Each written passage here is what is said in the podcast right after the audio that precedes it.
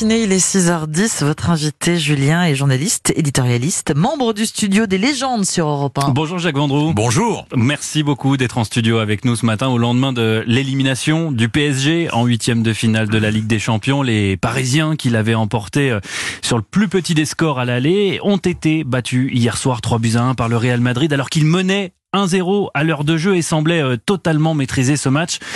Quelle désillusion à nouveau bah, C'est ce qu'on appelle euh, tout simplement en termes sportifs une faute professionnelle très grave. C'est-à-dire, vous l'avez très bien résumé, vous gagnez le match aller 1-0. C'est déjà bien, c'est déjà bien. Vous menez 1-0 à Santiago Bernabéu, c'est-à-dire que sur les deux matchs, vous menez 2-0. On est bien d'accord. Et vous prenez trois buts, c'est très simple, en 1 minute 46, Benzema met deux buts qui tue entre guillemets le, le Paris Saint-Germain.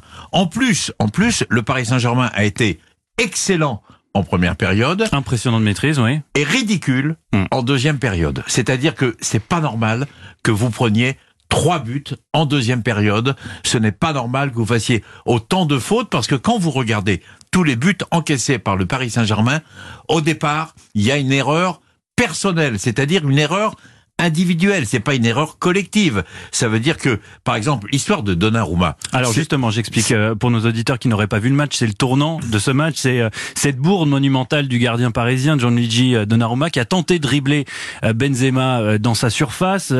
C'est le premier des trois buts de l'attaquant madrilène au passage, et derrière les, les Parisiens se sont sabordés. C'est le résultat de cette gestion des gardiens de but qui est ridicule au Paris Saint-Germain. C'est-à-dire que vous prenez n'importe quel club européen, n'importe quel club du monde, équipe de club, hein, je parle pas d'équipe nationale, vous ne prenez jamais, jamais, jamais, tous les techniciens vous le diront, sauf au Paris Saint-Germain, deux gardiens de valeur complètement égale. Vous avez Navas, l'ancien gardien du Real, vous avez Donnarumma, l'ancien gardien du Milan AC, donc c'est pas n'importe qui. Ils sont en concurrence tout le temps. Alors un coup je joue, un coup je joue pas. Je veux dire, arri- arrive un moment où psychologiquement, vous savez plus très bien si vous êtes le titulaire, vous êtes titulaire sans être titulaire, tout en étant titulaire. C'est-à-dire que là, psychologiquement, Donnarumma, qui fait partie des meilleurs gardiens du monde, a fait la boulette qu'il ne fallait pas faire Hmm. et remet en jeu Benzema. On voit en, jeu le, le Real Madrid. On voit Benzema aller chercher le ballon au fond des filets,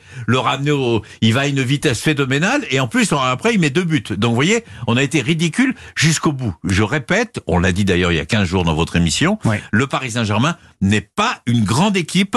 En 10 ans, c'est la quatrième fois qu'ils sont éliminés en huitième de finale de la Ligue des Champions. Est-ce que c'est la pire saison euh, du PSG depuis l'ère Qatari? Parce que si on met de côté le championnat, où ils sont largement premiers, on a une équipe qui a perdu le trophée des champions et qui, le 10 mars, est éliminée de la Coupe de France et de la Ligue des champions. c'est la pire des saisons du Paris Saint-Germain. Il faut simplement que le Paris Saint-Germain, qui fait partie de l'ADN du football européen et surtout du, du championnat de France, se mette dans la tête qu'il arrive à un moment où, je veux dire, les, les structures ne sont pas bonnes. Le choix des entraîneurs est pas forcément Pochettino est quelqu'un de très gentil, mais est-ce que c'est le meilleur entraîneur? Est-ce qu'il a suffisamment d'autorité pour gérer les stars Neymar, Mbappé et Messi? Est-ce qu'il faut quelqu'un de, de solide, de costaud? Je répète, même si c'est sévère, Mais ce constat, on l'a c'est fait une avec faute quels que soient les entraîneurs qui sont passés sur le banc. On a toujours fait ce- ces constats ces, ces 5-6 dernières années. Euh, Est-ce que le problème, il n'est pas au-dessus de Mais la bien direction sûr, mais- sportive? Mais bien sûr, c'est-à-dire que Leonardo a peut-être été un grand numéro 10 au Paris Saint-Germain, peut-être qu'il a été un grand manager au Milan AC, ce n'est pas un grand manager du, du- de cette équipe du Paris Saint-Germain.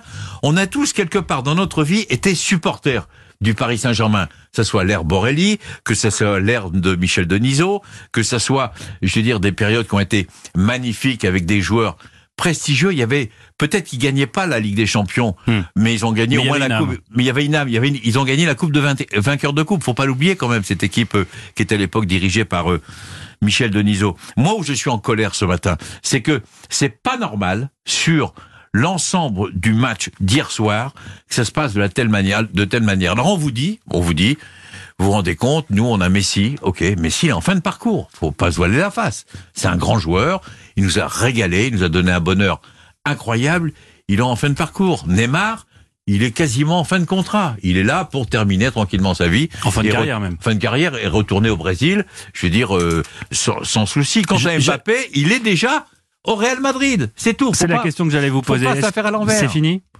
C'est pour moi c'est fini. Pour moi c'est fini. Il faut changer d'entraîneur. Il faut préparer déjà. Maintenant, le championnat c'est acté. Donc ils sont sûrs de faire la Ligue des Champions la saison prochaine, quoi qu'il arrive. Mais est-ce que vous conseillez ce matin à Kylian Mbappé Vas-y, va à Madrid. Ah mais moi je lui conseille d'y aller le plus rapidement possible. Moi je lui conseille. Moi je lui dis.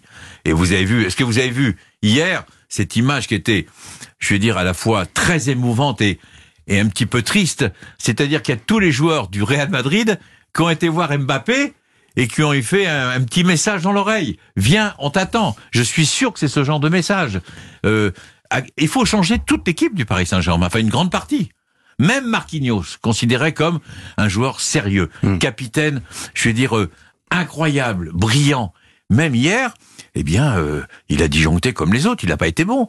Comment on peut être brillant en première période, mais très très fort, et en deuxième mi-temps, cette équipe s'est désintégrée complètement.